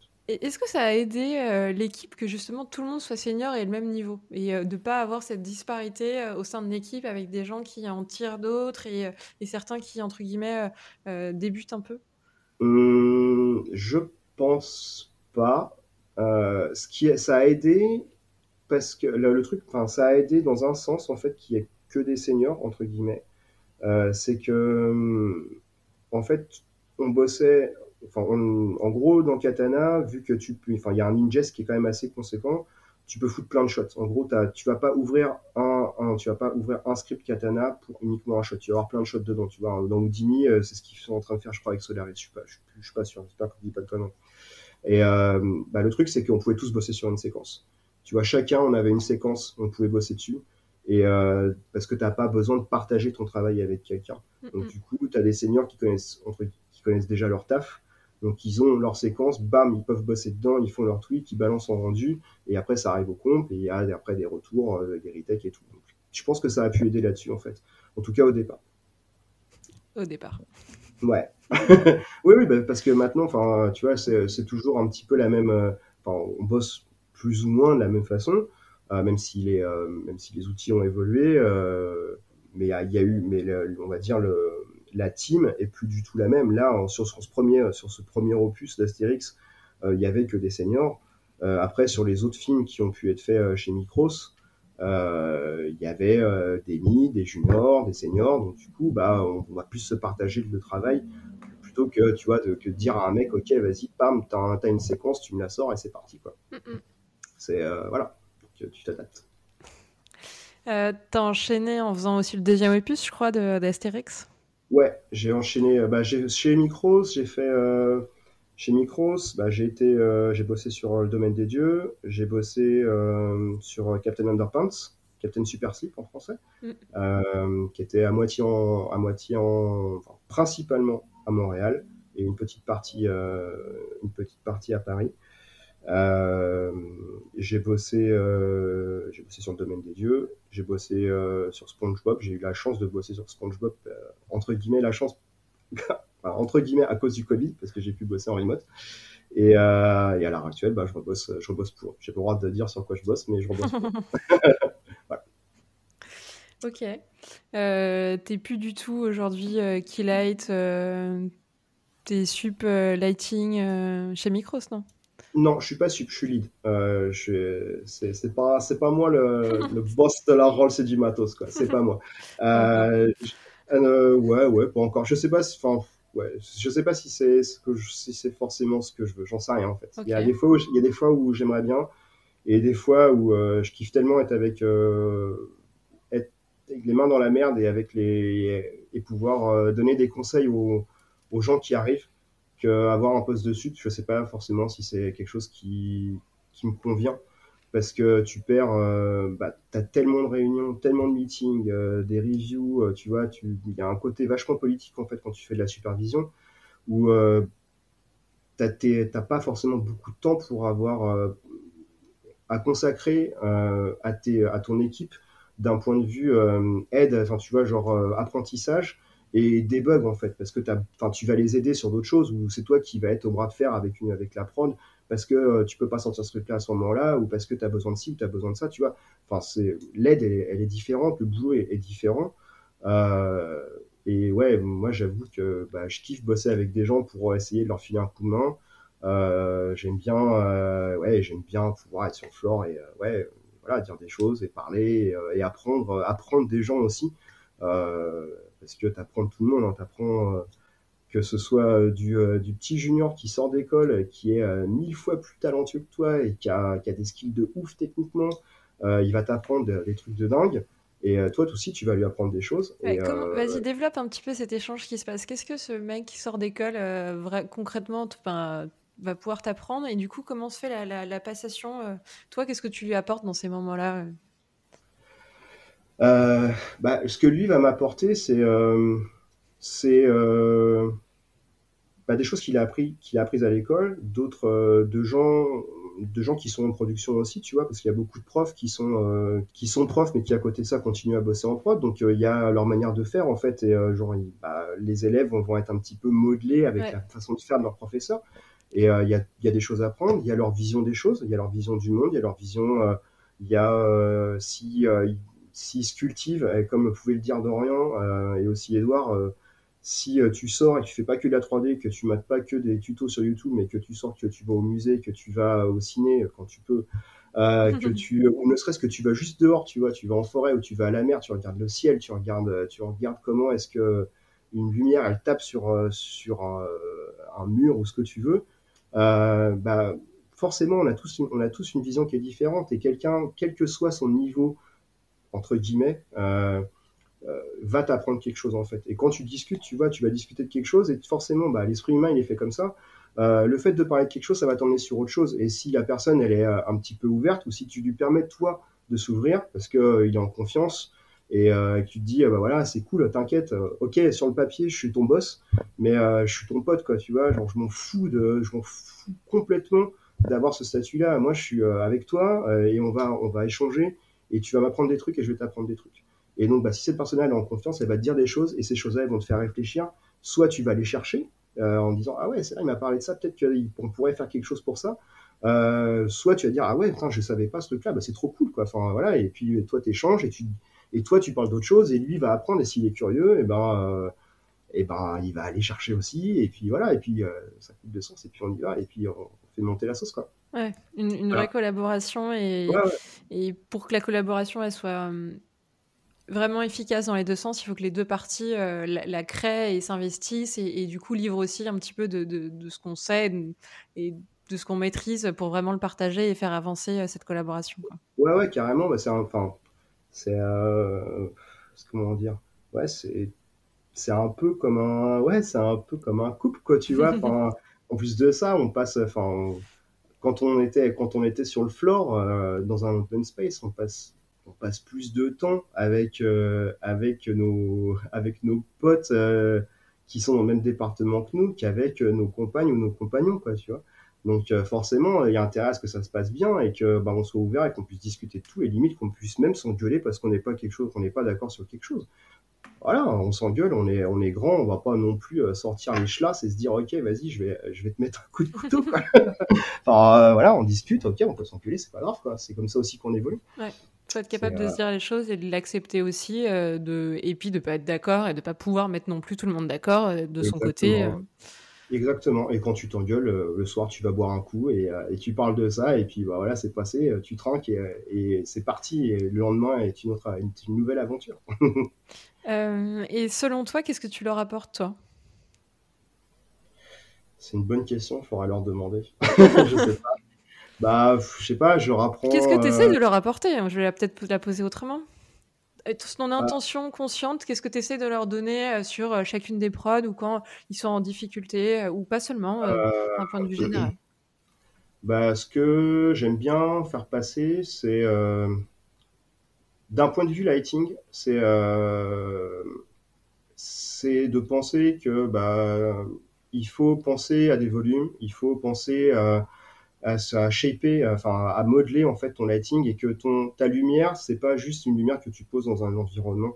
Euh, quand tu regardes ce qui a été fait, euh, quand tu regardes les peintures, quand tu regardes de la photographie, euh, quand tu regardes la cinématographie, bah Edouard en parlait aussi. Enfin c'est ultra, ça c'est ultra important quoi. Prendre des refs de gens comme Roger Dickens quand tu vois ce qu'il fait sur un set. Euh, et puis d'ailleurs, il a été consultant, je crois, pour Pixar sur un ou deux films.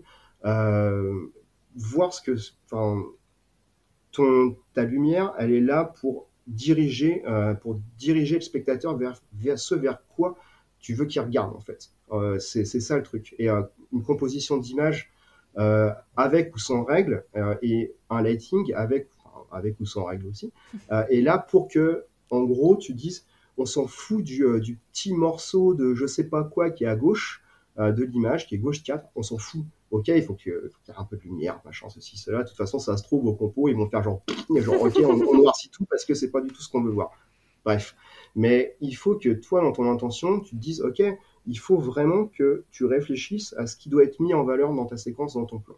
C'est ce qui est le plus important. Et pour ça, euh, bah, c'est un truc, c'est quelque chose que, dont je leur parle, où tu vois, où tu joues avec des silhouettes, ou si tu euh, si as un environnement qui va être plutôt clair, tu vas, enfin, et que bah, ta ref, ta ref euh, ta rêve te dit que, bah, en général, si tu as un truc clair devant, tu vas avoir quelque chose d'un peu plus sombre. Enfin, tu un truc clair devant, tu vas avoir quelque chose d'un peu plus sombre derrière pour que l'élément, l'élément ressorte, l'élément pop. Euh, et inversement, tu vois, si, as, euh, si tu dis que tu vas jouer une silhouette, bah, tu sais que ton, ton perso à la fin, si c'est ton perso qui doit être en silhouette, ton perso, il va être, il va être super schwarz et, et derrière, tu vas être éclaté parce que c'est l'intention. tu vas être très brillant, pardon. C'est l'intention qui compte en fait. C'est surtout ça. C'est ton, ton lighting, il va, il va servir une narration. C'est euh, faire du lighting et euh, en gros la composition d'une image euh, et le lighting, c'est c'est comme des et le montage après, c'est vraiment des éléments de narration qui vont dire ok, voilà, on met des points, on met des virgules, on fait des chapitres. Enfin, tu vois, c'est tout ça. C'est vraiment un petit. Enfin, tu, tu réfléchis comme un livre.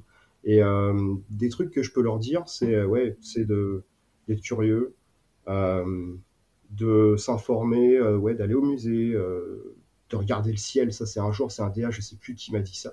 Il m'a dit, ouais, il m'a dit, franchement, je me disais, ouais, comment tu fais et tout. Il me fait, franchement, sors et regarde le ciel. Et enfin, c'est un des meilleurs trucs qu'on ait jamais dit. Et tu lèves les yeux au ciel, tu regardes ce qui se passe, que tu sois de jour, de nuit, le matin, ou que tu reviens de soirée, tu vois, genre le petit, enfin, le jour commence à se lever mais tu as des ambiances de ouf. Et quand tu regardes le ciel, tu baisses les yeux et tu vois tout ce qui se passe dans ton environnement. Et tu fais genre, wow, putain, mais c'est ouf. Enfin, le meilleur temps réel du monde, hein, c'est, euh, la nature quand même. Hein. tu vois, genre, euh, et quand ça flique, bah, lui, il a le droit. Hein, il prend pas de retake. mais, euh, mais voilà, quoi. Enfin, tu vois, ouais, c'est, curieux. Après, c'est super important aussi de, de, regarder des trucs sur Internet, aller sur des, des chaînes YouTube, de s'informer sur plein de choses, sur des choses qui t'intéressent, en fait. Mais ouais, ouais, c'est, curieux et de, faire, de regarder plein de choses parce que c'est pas euh, savoir euh, comme quel potard tu dois euh, tu dois tweaker sur ton sur ton render engine ou, ou qu'est-ce que tu dois faire pour pouvoir faire un tool dans, dans un soft tu t'en fous quoi au final tu vois genre en général tu vas il y a des gens qui l'auront fait ou c'est pas forcément là où tu dois tu dois mettre le, maximum de, de, ton énergie. Mm, mm. C'est au contraire, c'est ce, ce qui va te suivre, enfin ce que tu vas, en changeant de prod, tu vas changer de workflow, tu vas changer de pipe, tu vas changer de soft, alors que ta vision des choses et le fait d'avoir euh, d'avoir exercé d'avoir exercé ton œil à voir des choses, ça tu l'auras toute ta vie en fait, tu vois. Et ça, ça change pas, ça va, ça va pas changer, mais ça va évoluer. Et c'est ça qui est le plus important en fait. C'est super intéressant parce que tu dis que qu'importe en fait le temps qui passe et les logiciels après qui évoluent, qui changent, ça reste ce côté très singulier qu'on a aussi d'appréhender en fait une, une, image et notre sensibilité que tu travailles justement en, observant, en s'éveillant et en regardant un petit peu tout ce qu'il y a autour de nous et qui reste en fait intrinsèque et un peu notre sensibilité euh, euh, personnelle. Carrément. Je, vais rebondir sur un axe que tu as pas mal développé, c'était euh, tous les softs que tu as appris et globalement ton appétence à apprendre Qu'est-ce qu'aujourd'hui tu as encore envie d'apprendre? J'imagine que ta liste de choses à apprendre est blindée, mais qu'est-ce qui aujourd'hui euh, te, Est-ce que ça a l'air vraiment de te pousser et euh, d'être un peu ton, carburant et ton énergie? Euh, Il y a plein de choses. en fait, je pense que cet appétit-là, il vient du fait que j'étais pas du tout un bon élève quand j'étais au lycée. j'étais pas un camp, mais j'étais vraiment pas bon. Parce que je m'en foutais et ça m'intéressait pas. Et et en fait, les choses, enfin, la, la 3, l'animation, euh, la 3D m'ont ouvert les yeux sur plein de choses. Et, euh, et c'est ça qui m'a donné envie d'apprendre en fait, en me disant, mais voilà, j'ai trouvé, j'ai trouvé ce qui me plaît, tu vois. Et je veux apprendre, et je veux apprendre pas que un soft. je veux apprendre tout ce qui est en rapport parce que tout est lié en fait. Mm, mm. Euh, Enfin, tu vois, et c'est ça qui me donne envie. Euh, en ce moment, euh, si j'avais le temps euh, et aussi peut-être un petit peu plus de, un peu plus de style mental, apprendre à coder. euh, un peu mieux, parce que je connais un tout petit peu, mais bon, je dois avoir le, le niveau d'un gamin de sixième, parce que je pense qu'ils maintenant ils font de l'informatique. Euh, euh, et continuer à me cultiver au niveau de la photo, continuer à me cultiver, à apprendre, ouais, continuer à apprendre des choses d'un point de vue, continuer à, approfondir ce que je connais culturellement parlant. Euh, ouais, continuer à approfondir ça en fait, c'est ça qui m'intéresse. Quelque chose que j'aimerais bien pouvoir faire, c'est faire du shading.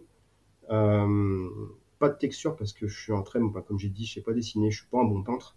Euh, mais bosser sur des matériaux, c'est quelque chose qui peut m'intéresser parce qu'il y a une, vraie relation avec le lighting en fait, c'est super important et c'est d'un point de vue technique, il faut connaître le moteur de rendu.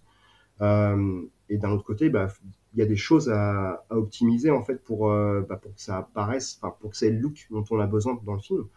Et, euh, et ouais, sinon apprendre, enfin apprendre, c'est, je sais pas, apprendre, c'est plus de la culture, avoir de la culture et euh, parce que ça t'ouvre les, ça t'ouvre ta conscience à d'autres choses en fait. Ça t'éveille, comme tu l'as dit justement, ça t'éveille en fait. Mm, Et c'est ultra important d'être éveillé.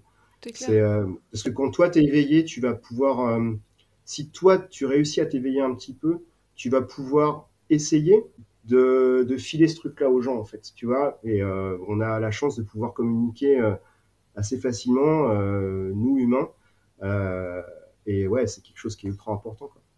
Non, non, puis en étant aussi éveillé, tu captes aussi plus facilement des nouveaux signaux et de nouvelles choses, et ça s'entretient au final. Et, Yes. Et c'est un peu ce cercle vertueux où tant que tu es éveillé, tu arrives encore à apprendre de nouvelles choses et tu t'ennuies jamais, et tu restes encore à fond dans, dans- dans ce qui te plaît. euh. C'est clair. C'était très fort, je trouve, le conseil que tu as donné là, il y a quelques instants sur euh, mais juste regarde le ciel. Ça paraît tout con et. Ouais. Je m'en rappelle encore quoi. Je, te dis, je me, je me souviens plus qui m'a dit ça. Je suis désolé pour la personne qui m'a dit ça. Si, elle, si cette personne écoute le podcast, ça se trouve, elle va se reconnaître et euh, peut-être qu'elle m'enverra un message sur LinkedIn en disant je crois que c'est moi. mais, euh, mais ouais, ouais, c'est un truc qui est ultra important et c'est vrai que des fois on prend, des fois on prend pour un taré quand t'es dans la rue. Tu vas lever tes, tu vas lever tes yeux, tu vois, tu lèves, tu lèves ta tête, tu regardes. Les gens ils disent mais Qu'est-ce qu'il qu'il est en train de foutre lui? Genre ça y est, encore un qui, encore un qui ressort de soirée, qui est en descente de quelque chose. Désolé, juste, je, je suis totalement sobre, je bois de l'eau et euh, par contre, je, je kiffe ce que je suis en train de voir là. Mais bon, après, chacun son truc. hein. Et il y a un autre bon conseil comme ça qui... où tu t'es dit, putain, euh, c'est c'est tellement vrai et qui t'a autant marqué? Euh, ouais, on a, on a le film qu'on mérite. Waouh. C'est, euh, ça, ça peut être à double tranchant encore, hein, tu vois, mais euh, c'est un bon conseil. Il faut savoir euh, si, si tu te dis que tu veux sortir une bête de film, eh ben, faut s'en donner les moyens et advienne que pourra. Et ça peut être après, ça peut être, ça, Ça peut être mal reçu et pas forcément 100% compris. Et Absolument, et puis il faut que toute une équipe te suive également, tu vois, parce que si tu te dis que ouais, ça va être chaud et qu'il faut, bah, qu'il va falloir euh, ouais, mettre les bouchées doubles, enfin tu vois, ça va fatiguer, hein, enfin une prod. euh, Enfin, il y a ça, il y a un autre truc aussi qu'on m'a dit euh, et qui est super important, je trouve, pour les gens qui veulent faire du, long d'animation. Je finis sur ça, donc ouais, sur on a le film qu'on mérite, c'est que ouais, faut que tout le monde te suive. Sinon, bah, t'auras pas le film que tu mérites, quoi. Donc, soit ça peut être, bah, ok, bah, le film que je mérite, c'est de la merde, donc on va faire un film de merde, ou genre, bah, on mérite de faire un film de ouf, euh, avec les moyens qu'on a, et bah, euh, et puis, bah, on va faire tout ce qu'on peut pour pouvoir le faire, quoi. Et euh, ça veut dire taper des heures, ça veut dire plein de choses, hein, mais ça, fait partie du, du métier et d'un peu des sacrifices qui- qu'il faut faire pour euh, des longs Ouais. métrages. Oui, oui, oui. Selon les gens qui, selon les gens qui te drivent qui te poussent, ça peut, euh, ouais, ça, ça fait partie du métier. Après, ouais, il un, faut faire, euh, faut faire attention à ça, à se dire qu'on fait des overtime, qu'on qu'on pousse la machine euh, d'un point de vue, euh, tu peux te prendre cher, quoi, tu vois, à force. C'est, euh, à un moment donné, il faut aussi calmer le jeu, mais ça dépend des gens. Il y a des gens qui, il y a des gens qui réussissent à, à faire ça euh, toute leur vie et qui sont en super santé et d'autres euh, qui se, qui se prennent ultra cher à, à faire des, euh, à pousser, ouais, à pousser, à trop pousser. Ça dépend. On n'est pas tous égaux là-dessus, malheureusement. Ouais. Et euh, ouais, grave. Et euh, ouais, le, le truc dont, que je voulais dire sur le, la phrase ou le conseil, euh, c'est euh, c'est sur Monstre à Paris. Je crois que c'est euh, Lou qui m'a dit ça, Philippe, euh, qui nous a dit ça à un moment donné en disant les mecs, un long métrage, c'est un marathon. C'est si tu pars et quand tu fais un marathon, tu commences pas à faire un sprint. tu pars pas comme une balle. Voilà, sinon tu finis pas la course. tu sais que les derniers, les derniers mètres, ils vont, ils vont être chauds. Euh, les derniers peut-être kilomètres, ils vont être chauds. Donc là, il va falloir envoyer parce que bah, a plus le temps. Encore une fois, il y a plus le temps, donc il faut, il faut envoyer grave. Mais euh, pendant un bon bout de temps, il faut, bah, il faut se mener. Faut bosser. Hein. Je suis pas en train de dire que tu te tournes les pouces pendant pendant mois et qu'après tu fais tu fais des overtime de ouf. Mais euh, faut faire son taf jusqu'au moment où tu où on te dit ok là il va falloir va falloir envoyer et là tu commences à envoyer mais il faut se ménager parce que Sinon, tu, sur la distance, tu vas avoir du, tu vas avoir du mal à tenir. Et, euh, et bah ouais, ton taf, il va s'en, tu vas être fatigué et ton taf, ça va s'en sentir sur ton taf en fait. Et puis ta vie perso aussi. Et ça fait aussi partie d'un équilibre. Euh, si tu es bien aussi dans ta vie euh, perso, tu seras plus efficace au taf et peut-être en meilleure santé aussi émotionnelle pour mieux accepter mmh. justement les critiques et plus efficace. Enfin, ça reste très, très lié. Carrément. Carrément. Euh, qu'est-ce qui dirait le Pat euh, d'il y a 15 ans euh, qui a commencé et qui voulait faire de la 3D par rapport à un peu toutes ces prods et ce milieu? Est-ce que qu'est-ce qu'il se dirait? Est-ce qu'il avait, il avait cette image-là? Est-ce qu'il avait cette vision Il y a 15 ans? Non, aujourd'hui tu reprends le Pat d'il y a 15 ans. Ouais. Euh, et tu lui racontes un peu euh, tout, tout, tout, ce qu'il va faire et toutes les prods qu'il qui, qui va vivre. Euh, est-ce que tu t'attendais à ça quand tu t'es dit je vais faire de, je vais faire de l'animation, je vais faire de la 3D Carrément pas. Je, je me suis pas, enfin, je, je, te dis, je savais pas où est-ce que, je savais pas où j'allais. C'est pour ça que je dis que j'ai eu beaucoup, beaucoup de chance en fait. Si je parlais à mon moi d'il y a 15 ans, je dirais, tu vas t'éclater. tu vas voir, c'est cool. Voilà ce que je lui dirais. Je sais pas à quoi dire d'autre parce que je te dis, j'ai eu. Euh, c'est peut-être, aussi la, génération euh, qui fait ça, où euh, il y avait très peu d'écoles, où c'était peut-être un moment où ben, on, pouvait des gens qui n'avaient pas forcément, bah, vu qu'il n'y avait pas beaucoup d'écoles, et les gens n'avaient pas forcément, tout le monde n'avait pas forcément des skis de ouf. Et on peut toujours réussir, même si on n'a pas fait de stage, on peut réussir à rentrer, bah, soit grâce au relationnel ou grâce à la chance ou grâce à plein de choses, j'en sais rien. Grâce à ses potes, euh, voilà. Ouais, grâce à ses potes et euh, ouais, ça c'est super important en fait d'être ouvert. C'est quelque chose qui est très important, c'est euh, de pouvoir pouvoir discuter avec les gens, être ouvert et que ce soit pour recevoir des critiques quand tu, tu, prends des retakes ou même des critiques de n'importe qui. Ouais, être ouvert, c'est ultra important. T'apprends, apprends énormément, quoi. C'est, chouette. Et t'apprends des gens et c'est ça qui est, qui est cool c'est aussi, on fait aussi ce taf là pour ça, quoi, parce qu'il y a un côté euh, humain euh, qui est là, quoi. Mm. On est, euh, on est peut-être dans une usine, un peu dans une usine moderne. J'exagère, on est pour un peu de travail, hein, on est, sur une chaîne de montage, on, est, on a le QVC sur une chaise et à, jouer avec des bonhommes en, 3D. Mais, mais ouais, il y a un petit côté usine. Donc si, si on n'est pas ouvert et qu'on peut pas soit écouter ce que les gens ils disent, que ce soit dans, dans notre département ou dans notre département, ou euh, ouais ou recevoir des blagues et en faire aussi enfin tu vois genre enfin c'est tu te fais vite chier quoi mm, mm, ce serait triste ah ouais une vie où tu te fais chier elle mérite pas d'être vécue quoi ah, c'est mon mon avis personnel hein. Trop cool, Pat. Euh, je te propose qu'on termine vers, euh, avec les dernières questions un petit peu euh, phares. Ouais. Est-ce que tu as réfléchi à qui tu voudrais entendre pour les épisodes suivants? Et qui te, vraiment qui te ferait plaisir et où tu aurais l'impression d'apprendre quelque chose ou que justement tu n'en sais pas assez sur, sur cette personne? Carrément. Euh, alors j'ai plein de noms, je te les filerai après. Ok, trop bien. Par contre, il y a deux, il y a deux personnes que j'aimerais bien entendre. D'une, c'est Erwan Leroy qui est, euh, je crois qu'il bah, a été chez Spin euh, à Montréal pendant très longtemps. Euh, c'est un compeur. je crois qu'il est un ancien flémiste, si je me rappelle bien. Je le connais pas. Hein. Je, ok, bah, très bien. Je, je, le connais pas du tout. Mais il y a un, il y a un site, un, site, un blog où il donne plein de conseils de code et plein de plein de choses différentes. Euh, et je pense qu'il a dû aider beaucoup de gens. Et ce mec-là, j'aimerais bien l'écouter. À l'heure actuelle, si je me rappelle, si je dis pas de conneries, je crois qu'il était en compte et que maintenant il est passé en pipeline. Il est chez Alaweta. Donc ça pourrait être intéressant. Contre, je sais pas comment, je sais pas comment tu vas faire pour pouvoir euh, gérer le décalage horaire, parce que ça risque de faire mal. Mais ça, c'est ton problème. Euh, donc ouais, j'aimerais bien entendre Erwan Leroy. Euh, et après, euh, ben, ça reste du light. J'aimerais bien entendre Christophe Brejon. Ouais. Parce qu'il a sorti un bouquin sur le lighting qui est, qui je pense est un peu une bible à lire, même si on n'est pas forcément d'accord sur tout ce que sur tout ce qu'il y a dedans. J'ai un petit peu discuté avec lui, je le connais pas personnellement, j'ai juste discuté au moment où, en fait, au moment où il a sorti, où il a commencé à sortir son bouquin, il a fait un, il a fait un petit appel sur LinkedIn en disant voilà, s'il y a des gens qui veulent me donner un petit feedback, euh, bah, je suis, euh, je suis carrément pour. Donc, bah, moi, j'ai dit ok, bah vas-y, euh, carrément. Moi, je suis, je suis super intéressé pour, bah, pour connaître un peu ce qu'il y a dans- dedans. Il m'a dit ok, Banco, vas-y. Donc, on a un peu discuté là-dessus. Et son bouquin est vraiment cool. C'est, tout lighter devrait me jeter un œil parce que ça vaut vraiment le coup. Moi, je regarde très souvent. Euh, j'ai, dans mes favoris, je regarde de temps en temps parce que des trucs dont je me rappelle pas. Je dis ah ouais, ce truc-là, je sais que je l'ai vu là-dedans. Et, euh, et j'essaie de m'en rappeler. Des fois, je me rappelle pas, donc je rouvre le bouquin et c'est toujours cool. Euh, donc ouais, je pense que ça, ce serait chouette de, de l'avoir, Trop bien. de, de l'avoir. C'est, euh, une bonne et idée. après, ouais, et après, j'ai, plein de noms, j'ai plein de noms à te donner, hommes et femmes. Donc euh, ça pourrait être d'entendre des voix féminines parce que pour l'instant, il n'y en a pas encore eu. Non, je- C'est c'est ce que je dis pour essayer d'emmener des nanas. Genre, pour l'instant, ça sent beaucoup le poil et ce serait cool qu'il y ait certaines nanas. et- Ce, ce serait bien qu'il y ait autre chose que des barbus. On est d'accord.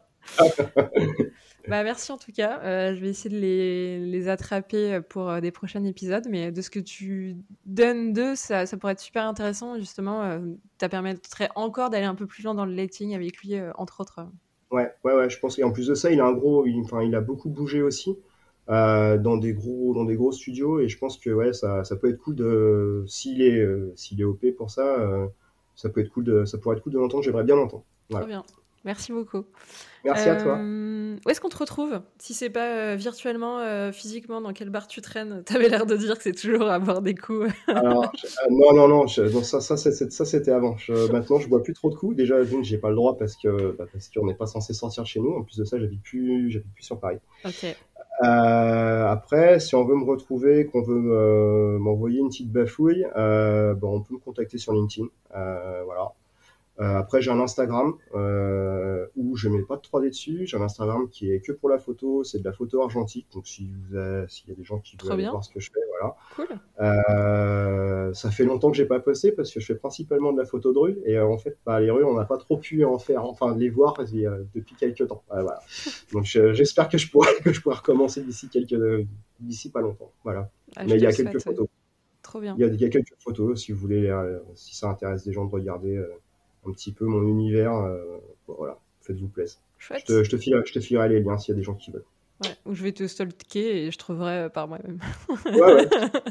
Si tu tapes- si tu tapes pas de Gracia euh, toujours toujours la même chose tu, tu me trouveras Trop bien. Super. Euh, et puis ma dernière question piège, euh, le mot de la fin. Ouais. Un truc que tu voudrais transmettre, euh, une punchline, un- une signature. soyez curieux. Enfin, faut être curieux. Ouais, juste être curieux, quoi. Faut être curieux de tout parce que tout est lié. C'est euh, voilà ma punchline. on s'en on s'en on s'en rend compte on s'en rend compte avec le temps, mais en fait, euh, tu vois, ouais. Si, si tu bosses dans un, quelque chose d'artistique, même si t'es pas forcément un artiste, euh, ce qui est, enfin, ce qui je pense être notre cas est, est notre cas parce que bon, on reste quand même dans une industrie et, euh, et voilà, c'est c'est comme ça. On n'est pas tous des artistes.